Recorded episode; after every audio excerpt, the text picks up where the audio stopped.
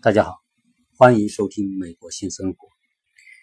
在我做这个节目的时候呢，我把它取名叫《美国新生活》，是想记录我们到美国之后的生活当中的所见所闻，跟大家做分享。但是随着节目的深入，我发现很多时候光光谈表面的所见所闻，已经不是我要做这个节目的真正的方向，而真正的方向。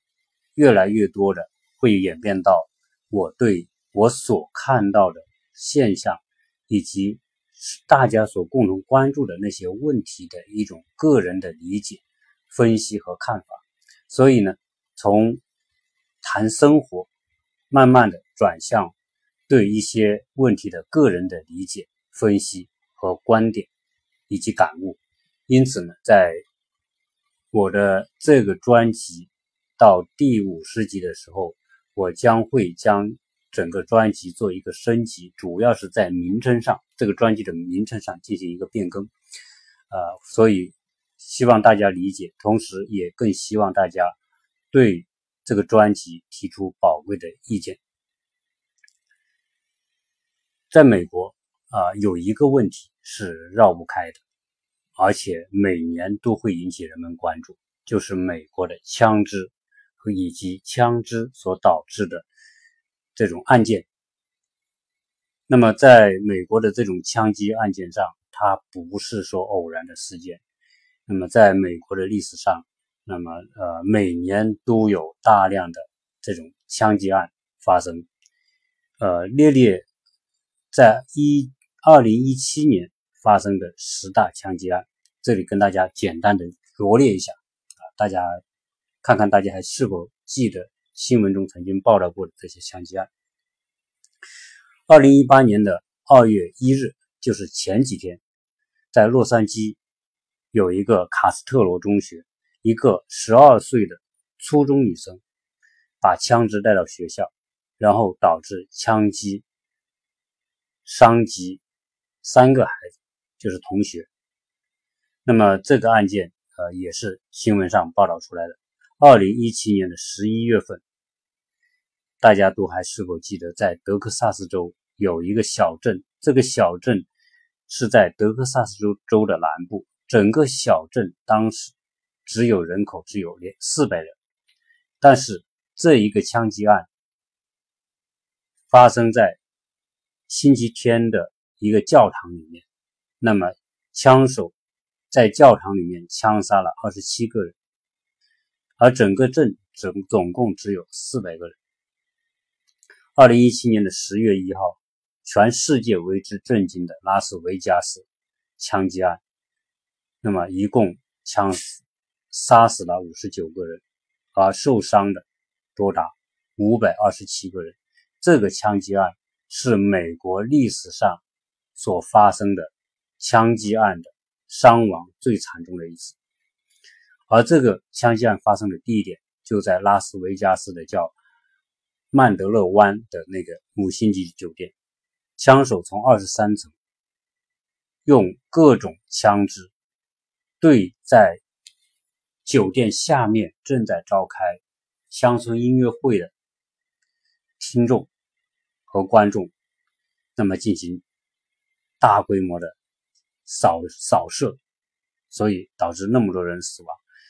那么，在在今年的年初，我们去旅行的时候，还正好住在这个酒店。那么，在二零一七年的九月十号，德克萨斯州的北部有一个城市叫普莱洛，也发生枪击案，那么死了八个人。二零一七年的六月十五日，新墨西哥州发生枪击案，死了五人。二零一七年的六月五日，佛罗里达州的奥兰多有一个公司里面发生枪击案，死了五个人。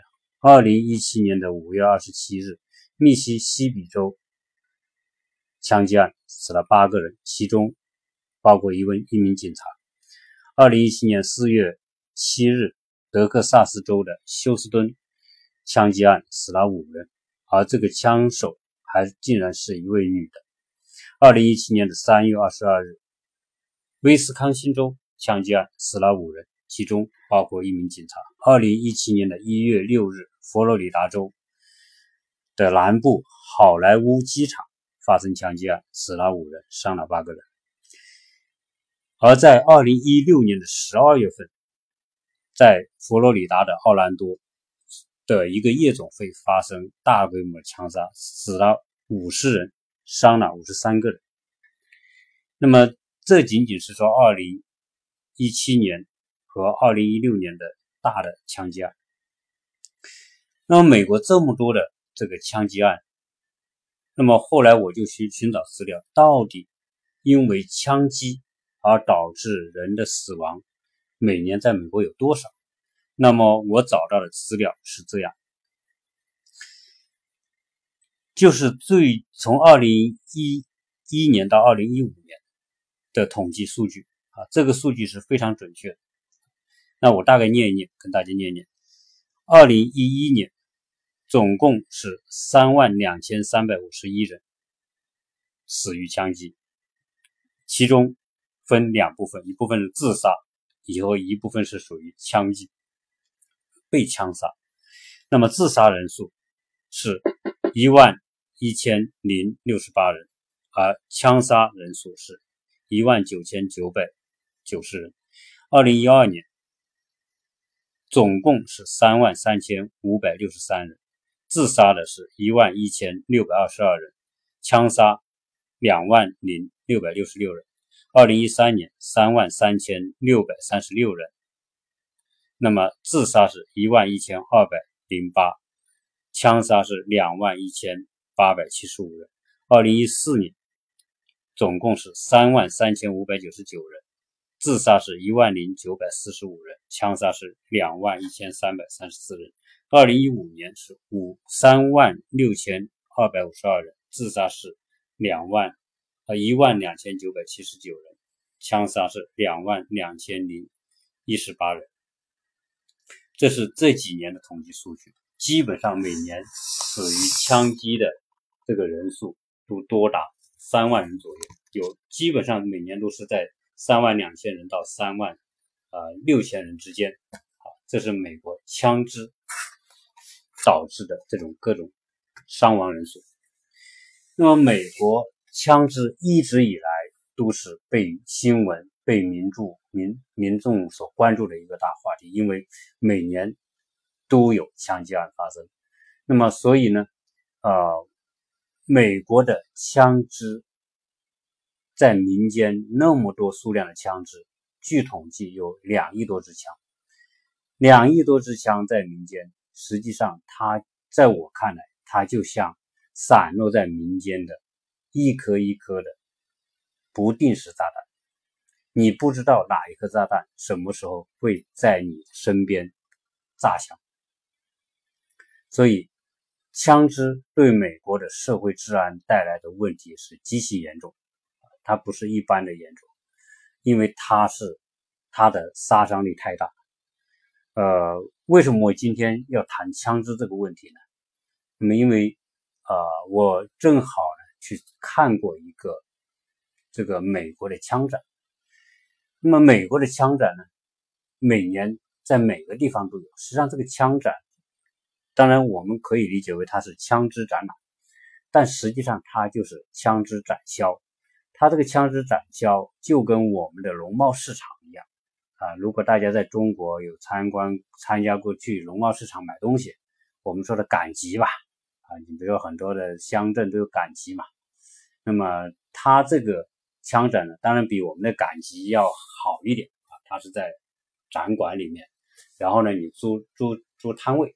你租多大面积的摊位，然后你就把那枪支、各种配件、各种子弹，跟凡是跟枪文化有关的啊东西，你可以在那里摆卖。那么参观的人啊也很多，大家可能就是去看呐，去挑啊，去买东西，买枪支、枪支弹药这一类的东西。那么看这种枪展，实际上我们的感觉就是说，它就是在中国，那当然是很。很很很很难看得到的，因为中国的枪支是管制的。正因为中国的枪支是管制，所以中国治安相比于美国应该说，在枪击案这一块，那要那要安全的多得多。这个绝对是啊一个通过比较可以看得到的事实。那么，在在美国，这个枪支获得太容易。那么，这种枪展，你在看他枪展的时候，你是否你都不觉得它是一件非常危险的？这些东西是非常危险的东西，好像就像这些农村的大大爷大妈在摆着各种萝卜白菜在这卖的感觉是一样的。它就是一个给人感觉就是一个普通的商品，你没有感觉到它有多危险。当然，这个这这个枪展上面呢，这些枪。各种各样的枪你看得到，但这些各种各样的枪都是属于法律所允许的，允许民间拥有的手枪啊，这种步枪啊，那么这种呃，它有个限制啊，基本上就是轻型武器，没有那些重型武器。那么有很多是收藏的，有很多是有很长历史的，在这个枪展上也有很多，比如说。美国内战时期的枪，那么在这个枪展上，我看到的一个所标出年代最远的是1860年。啊，1860年就是美国内战前那一年嘛，美国内战1861年发生，就在那个时候，所以这个也蛮久的历史了，啊，将近一个半世纪的历史，啊，也看到很多19世纪的枪，那么有可能20世纪初期的枪，各式各样的枪，啊，应该说还是很有意思看这种枪展。那么回过头来讲，今天谈这个枪的问题，因为我我个人认为这些枪，当然在美国，枪它是一种有非常渊源的、流长的历史作为背景，也就是它的历史非常的悠久。美国的枪支在民间有这么多的枪，它不是一个简单的现象，它实际上是跟美国的整个历史发展。美国历史从建国到今天都和枪有密切的联系，所以呢，借这样这个节目里面呢，把这个问题更展开、更深入的跟大家谈一谈，为什么这么多的枪支案件，每年死那么多的人，都不能够导致说美国对枪支进行一种控制、一种管控，甚至说禁止民间拥有枪。为什么这一步每年都在讨论，每年舆论都在就这个问题那么施加压力，那么有很多的政治团体也要求禁枪，但是为什么在美国枪就是禁不掉？可以说这么多年来，枪不仅禁不掉，而且在未来相当长的时间里面都不可能达成禁枪的目的目标。好，为什么在这里呢？跟听友大家来探讨一下。那么先讲讲美国枪支拥有民间拥有枪支的历史背景，也就是说，为什么民间会有这么多的枪？这个跟美国的建国是紧密相连的。那么早期的美国啊，我们会单独讲美国的建国和发展这种历史，我会在专辑里面单单独来讲。但是我在这里先简单讲讲，用最简单的。简短的方式讲一下美国的建国的过程。美国在建国之前，大家知道，真正意义上形成社会管理体制的是英国在美洲建立的十十三个殖民地。这十三个殖民地当时是属于英国国王管理下的这种土地。所以说，说实在，那个属于英国的资产啊，这个地也是英国管理，所以英国国王派总督，每个每个殖民地派总督来管理。那么这些殖民地被开拓出来之后呢，英国人是把它作为什么？作为它的原料的供应商，因为英国正在展开工业革命，它需要原料，那比如说纺织原料，什么烟草，各种金属。的开采的矿产，它需要这些东西。那么同时呢，英国工业革命之后，它大量的商品生产出来之后，它需要市场的消化的商品，所以这些殖民地就是北美殖民地，它也就变成英国的工业原料的供应地以及它的产品的销售地。说白了，它就是一个被剥削、被压迫的对象。但是呢，随着这些殖民地的经济的发展，殖民地出现了很多的精英。那个时代的在殖民地出现的这些精英，当然他们的祖先都是来自于欧洲，但是他们的利益已经在殖民地这么久了。那么他们的这个祖祖辈辈，那么几代人在美洲经营，他有他自己的利益，而且这些精英越来越觉得英国作为他们宗主国在压榨他们，所以他们开始慢慢的觉醒，觉得我们到底是属于英国的，还是我们是？属于我们美洲人自己的，因此呢，就出现了这种我们说的这些殖民地的成长起来的、发达起来的那些财富阶层，他们对英国在殖民地的政策开始有不满。那么这种冲突就是英国是要压榨殖民地，那么殖民地的这些精英、这些财富阶层，他要保护他的利益。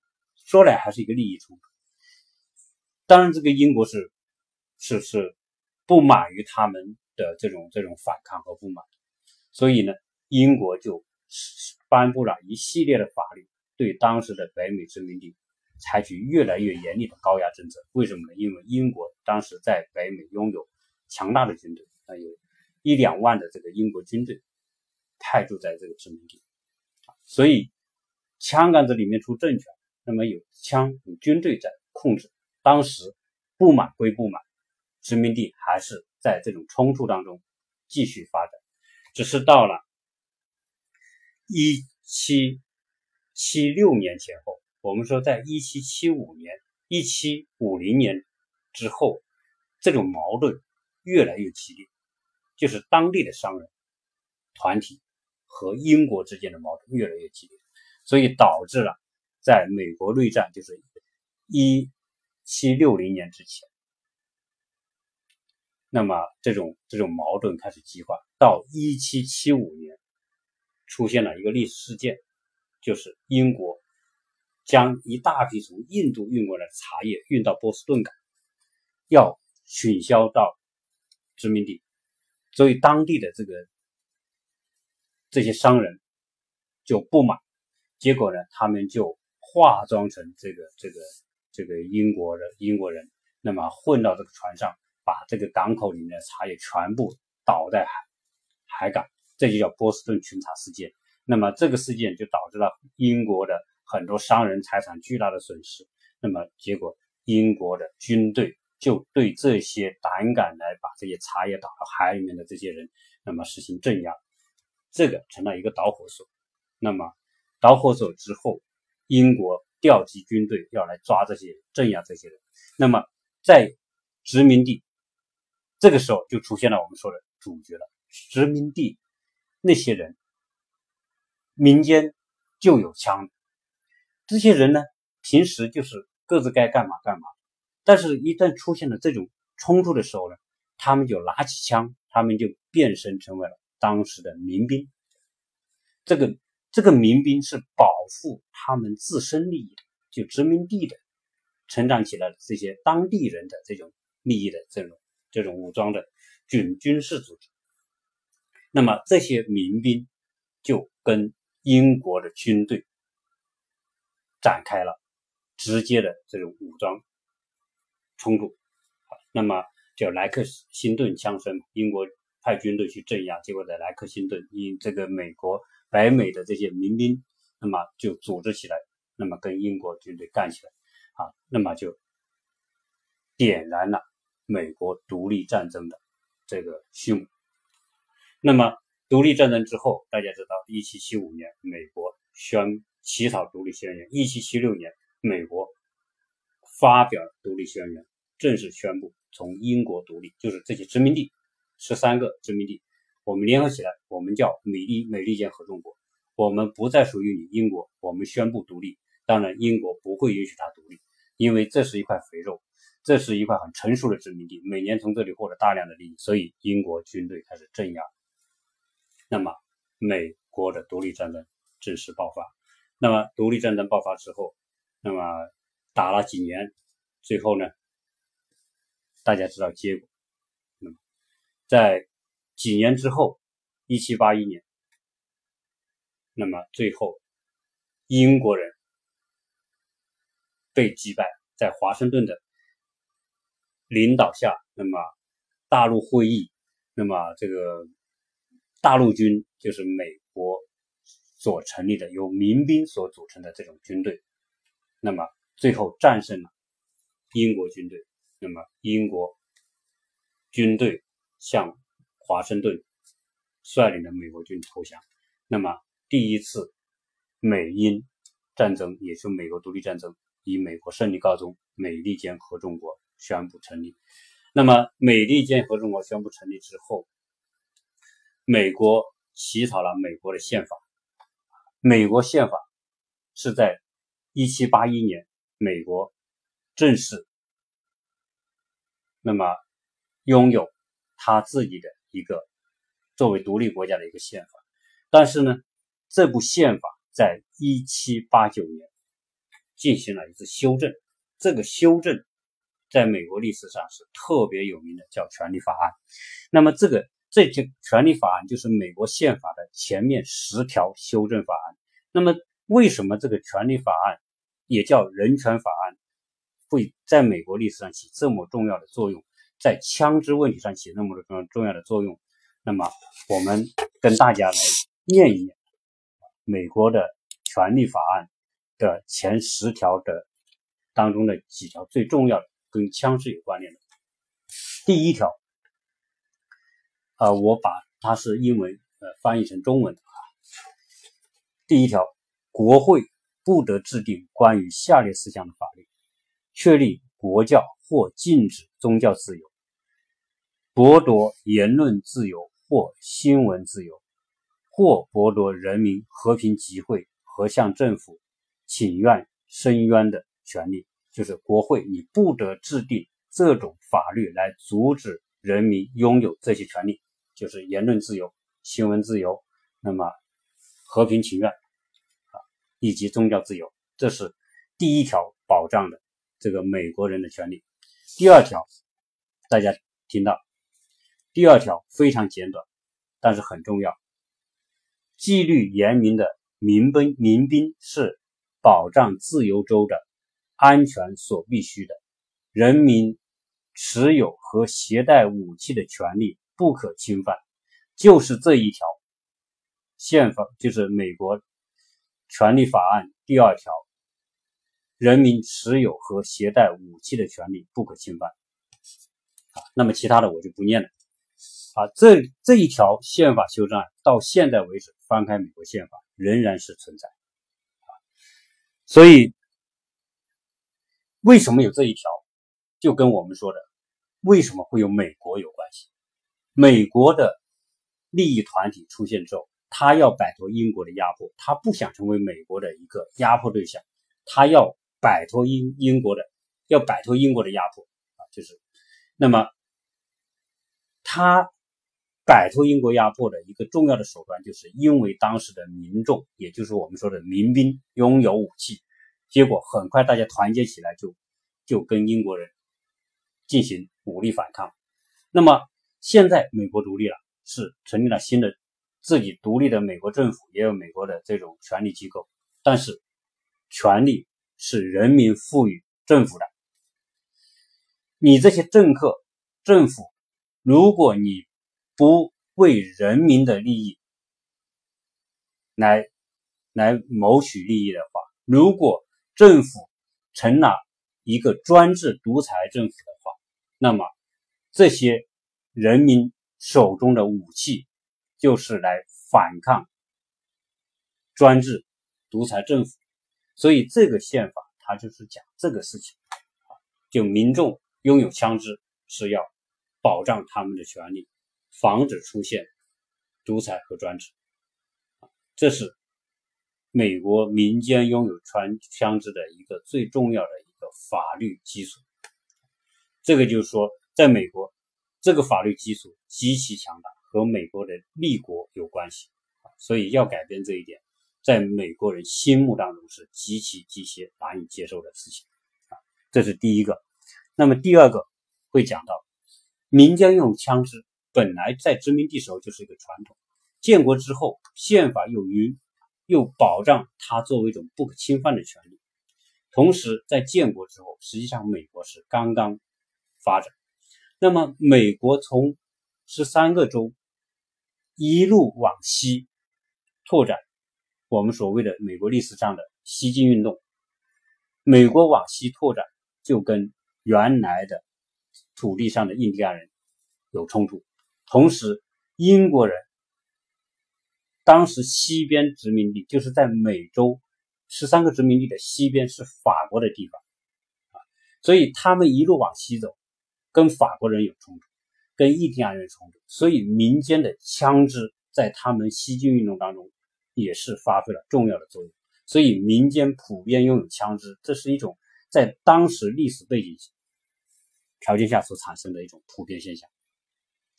老百姓都有枪，那么他跟印第安人争夺土地。那么需要武器啊，所以呢，这个历史一直演进过来，那么这些枪支在美国的开疆拓土当中都是发挥了重要的作用。好，那么这两种情况导致枪成为一个传统，枪支在美国历史上，那么成为美国观念、美国和独立、自由、民主、平等观念的一个。重要的基石，这就是可见它你要撼动它是多么的艰难。那么，美国枪支当然也不是说它一直就是完全，它是很泛滥，但是呢，它也不是说一直没有进行过管控。在美国的历史上，那么美国制定了相关的法律对枪支进行管制。那么有哪一些呢？从一九二七年开始。他觉得这个枪支，政府觉得枪支不能太任意的啊邮寄啊，那么获得那么简单，所以呢，就在二七年就颁布法令，禁止邮购，就是以邮寄的方式购买枪支。那么到一九三四年，又颁布了一个全国枪击法，这个全国枪击法禁止销售机关枪和散弹枪，就是那种杀伤力很大的枪支。一九三八年，又进一步禁止有犯罪记录的拥有枪支，就是不能卖枪卖给有犯罪记记录的人。当然，这个在那个年代，你又没有电脑，又没有，你怎么检索他犯罪记录？所以有时候这个是有这个法律，但是也很难执行。到一九六八年，公颁布了一个枪支管理法，枪支管理法就禁止跨州购买枪支。禁止未成年人购买枪支，禁止吸毒的精神病人和罪犯购买枪支。这些枪支管控都是属于一点一点一点啊，它不是非常大力度的，它也很难有大力度的去管制进行管制。到一九八零年，里根当选为美国总统。为什么美国那时候里根可以当选为美国总统？里根是共和党，当时。他能当选美国总统，最重要的一个因素之一就是他获得了在美国非常有势力和影响的一个协会的支持。这个协会叫美国步枪协会。由于步枪协会的支持，美国当选为呃里根当选为美国总统。那么这里面就引出了这个美国步枪协会。那么呃我呢在这里呢也简单跟大家介绍一下。美国步枪协会是一个什么样的机构？它的简称叫 NRA，就是 National Rifle Association of America，就是美国来福枪协会，简称美国步枪协会。那么，这个美国步枪协会是美国最强大的协会，传统最悠久的协会之一。它的这个，同时它也是美国历史上最强大的。民间维护组织、民权维护组织，就是民，它就是一个民权维护机构。说白了，它有五六百万的会员，这是它的官方公布的数字。那么，这个到目前为止，它已经成为世界上最大的反对枪支管制的政治团体。那么这个美国步枪协会，它本身是非党派、非盈利的组织，但是现在它在美国政治上发挥了重大的影响力。那么，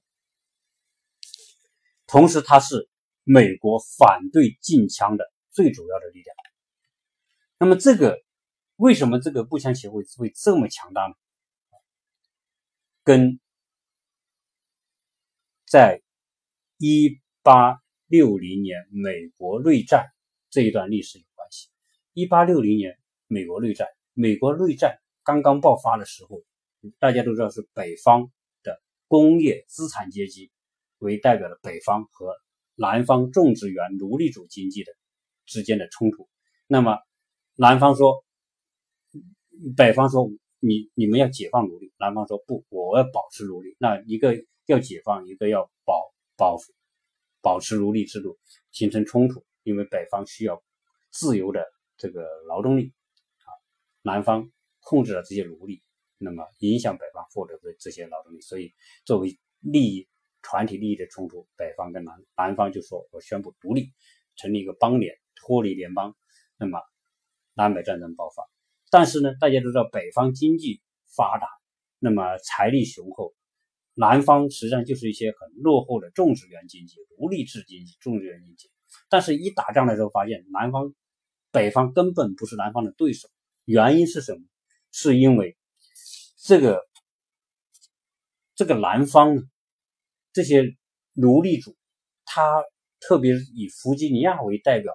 弗吉尼亚当时是属于南方的州的代表，那么他们是很早就玩枪，而且这些人对枪支的这个熟悉，对枪支的这种使用，就是远远比北方人要厉害。所以南方的士兵在用枪，在这个用枪的熟练程度和这个效率上比北方军队要强。结果一打仗的时候，虽然北方人多，南方人少，但是北方往往打不过南方，所以北方为此付出了很惨重的代价。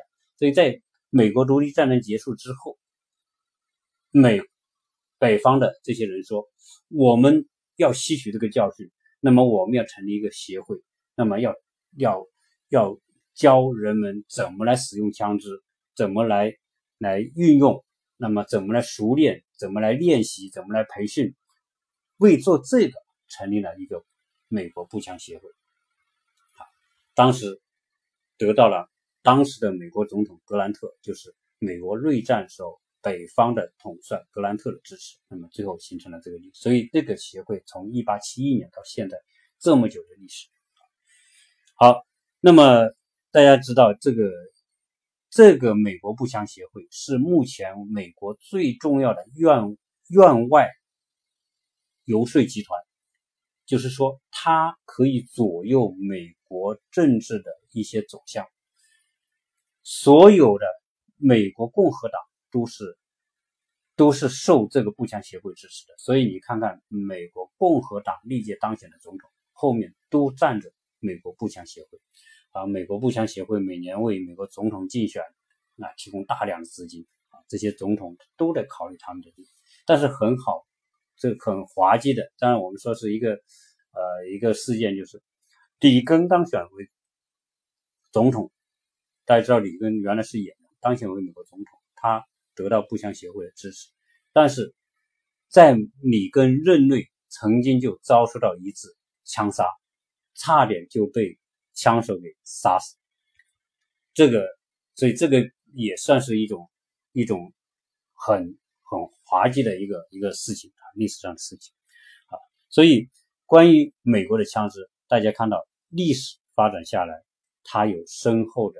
背景，那么今天每年因为枪支就会导致人们说要不要禁枪啊？民主党是反主张控枪的，人家奥巴马主张要控制枪支。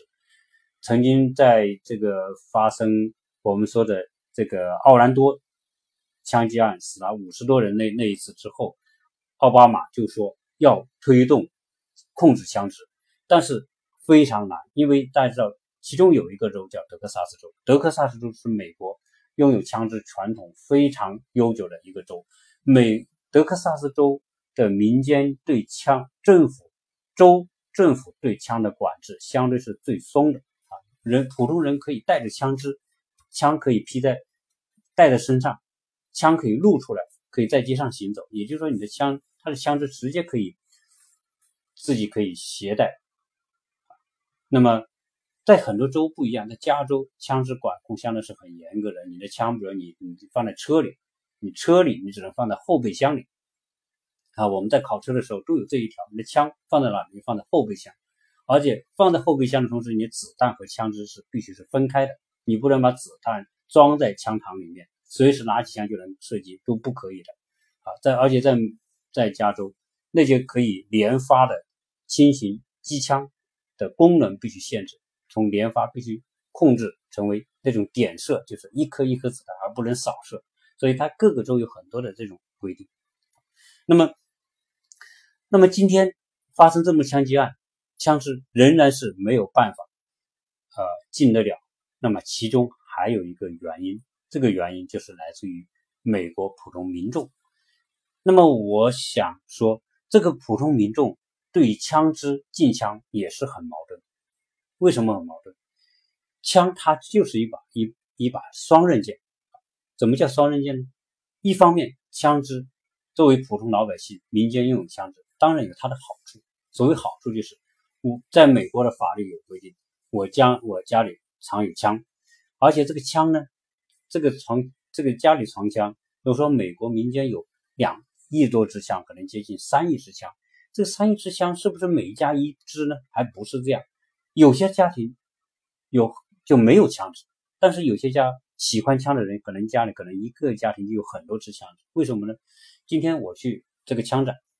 那个我就跟那些卖枪的人聊天，其中有个台湾的，我问他关于这个枪支的一些情况，他说，枪支一般来说，啊，现在他的客户买枪来买枪的不会只有一把枪，他一般会有最少有四支枪，为什么呢？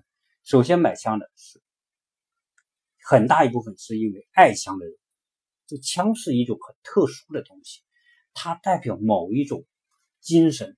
某一种爱好，这个东西说不清楚。那么美国人大家知道，从美国在殖民地时候那么弱小，就可敢于拿起枪来跟强大的他的宗主国英国军队正规军队去打。说美国人从在那种荒野时代，在拓展时代，美来到美国的这些人，慢慢的形成一种一种共同的一种特性，就是尚武。所以，美国是世界上非常尚武的一个民族。这个民族当然，这个根植于它几百年的两三百年的历史，对枪的枪给他们所带来的这种安全保障，以及他们对枪之间所形成的这种感情。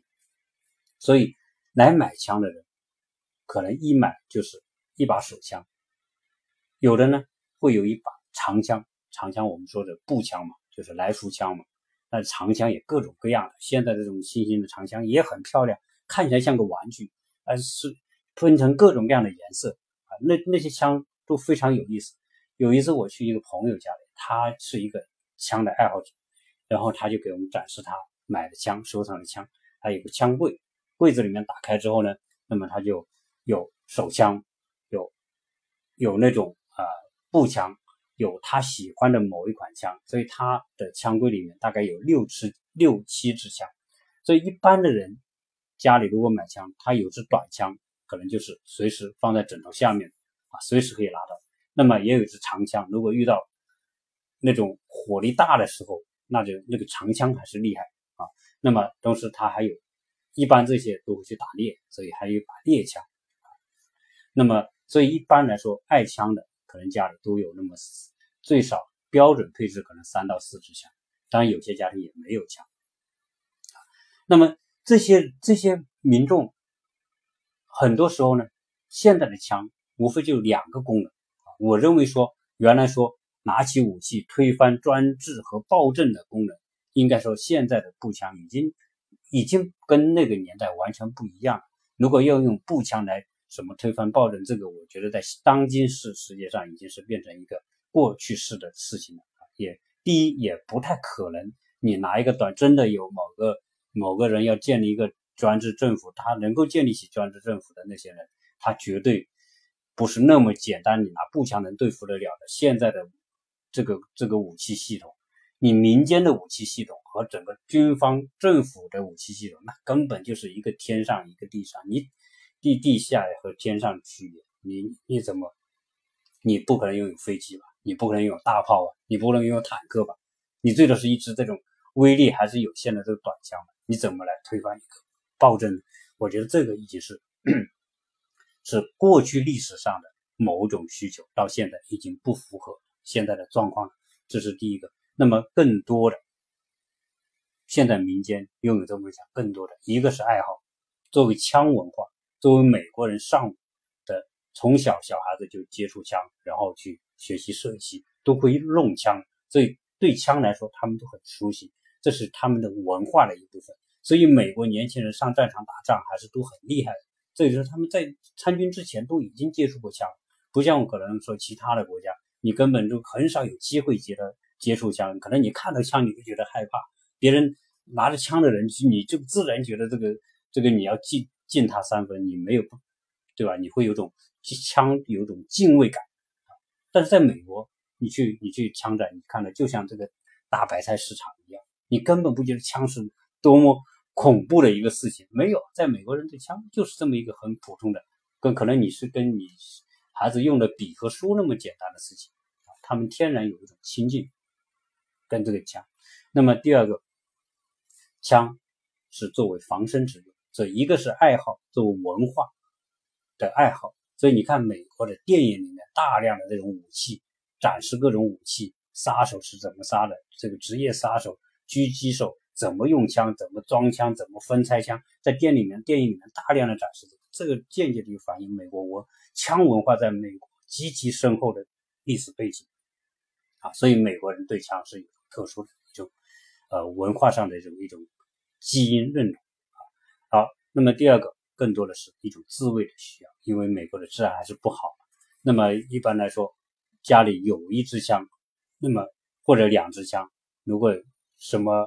这个这个遇到很多匪徒进到你家里的时候，你就可以拿枪来自卫，你可以杀死他是没有问题的。所以在美国法律里面说，在他的院子里面，如果你进入他的院子，只要是他的那个地，他的院子，进入他的那个地块的院子里面，你不经他同意进来，他可以射杀你而不用承担法律责任。这是在美国的一个呃共治的一个常识，所以。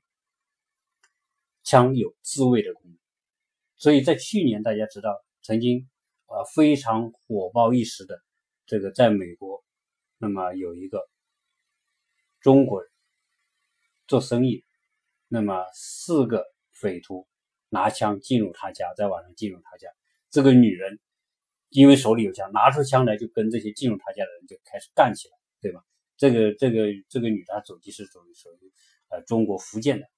那么就干起来，就打死一个，然后其他几个就吓吓着，就就就逃走了啊！这就是拿起枪来自卫的一个啊一个典型的案例。当然，这个事情也令到华人啊这个名声大振。原来说华人是很好欺负的，一说抢就抢，但是现在家里有武器，你看你来抢也不是那么简单的事情。那那今天我们去去去去跟那些卖枪的聊的时候说，在美国你可能遇到些老头。你可能在其他的国家，你会说：“哎，老头，你手无缚缚鸡之力，对吗？很容易被别人欺负，可能一些流氓啊、那些烂仔啊来欺负那些老头，老头一点办法没有。”他说：“在美国，你可不能够当老头是老头干，为什么？他是老了，看起来你看是这个坐在这里老态龙钟。如果你敢欺负他，他随时可能就可以拿出枪来给你干掉。不管你是多年轻，你肯抵不过这个枪吧？所以。”在美国，老头他因为他有这个枪的使用规则，他可以用枪保护自己。一般人你还不敢随便说在在体力上去欺负一个老头啊。在美国说没有这个事啊。当然这这当然从这也是他拥有枪可以自卫的一个对他的一个好处啊。但是说了这么多这一期可能说的很长啊，对不起。但是我想呢，一期把这个问题聊完，就算闲聊啊，把它聊完。那么在美国。拥有这么多枪，假设我们做一个做另外一个假设，当然这个假设可能是关于禁呃反对禁枪最不充分的理由，但是我也可以把它设想出来。你现在我简单说，在美国五千万的家庭拥有枪是肯定有的，五千万家庭拥有枪，那么一般来说，这些拥有枪的家庭可能平均三到四支枪，对吗？三到四支枪，这些人这些枪是要花钱买的。那么今天我去看这个枪展上的枪，大概多少钱呢？手枪，各种。各式各样的手枪，现代的手枪大概三百多到五百多，普通的手枪三百到五百多美元一把，长枪一千多一把，因为实际上稍微好一点的长枪，我看真要组装完的话，那大大概都是在一千多啊，包括猎枪八九百，好了一千多，那么。你把这些枪加起来，可能大概三千块钱左右，三千美元左右，拥有这些枪，对吧？你现在进枪怎么进？你说政府发布一个法律，说所有的民间把枪收缴起来，怎么收？我花钱买了，这是我的私有财产。美国宪法里面讲，私有财产神圣不可侵犯。啊，宪法是修正案里面也讲到这一点。那你不能这样让他修，那你怎么办？你就把他枪买回来吧，对吧？你不买回来叫他。禁枪你不能说缴枪，那肯定就乱了，对吧？好，那你说我把枪买回来要多少钱？你算一算，五千万家庭，每个家庭我花了三千美元买枪，那你要成千亿、几千亿的美元来把民间的枪收回来，所以怎么钱？美国政府并没有钱，并没有那么多的钱，所以你怎么来？转换这个钱，这你钱当时他买枪，这个这个得到利益的是那些出售枪的公司。你现在政府要禁枪，谁来拿钱来收这些枪？那么巨额的几千亿的美金的钱，谁来出？所以这也是一个很难的。当然，可能如果真的说法律上达成，比如说美国的国会。修真的修改宪法，那前提是要修改宪法。但是修改宪法，那我们再看看这个有多难啊？专家说，美国如果真的要禁枪的一个最难的一关，就是美国国会要修改美国宪法。美国修改美国宪法有多难呢？大家看看啊，如果要宣布禁枪，美国国会。两院要进行投票，最少要三分之二的多数，就是两院众议院参议院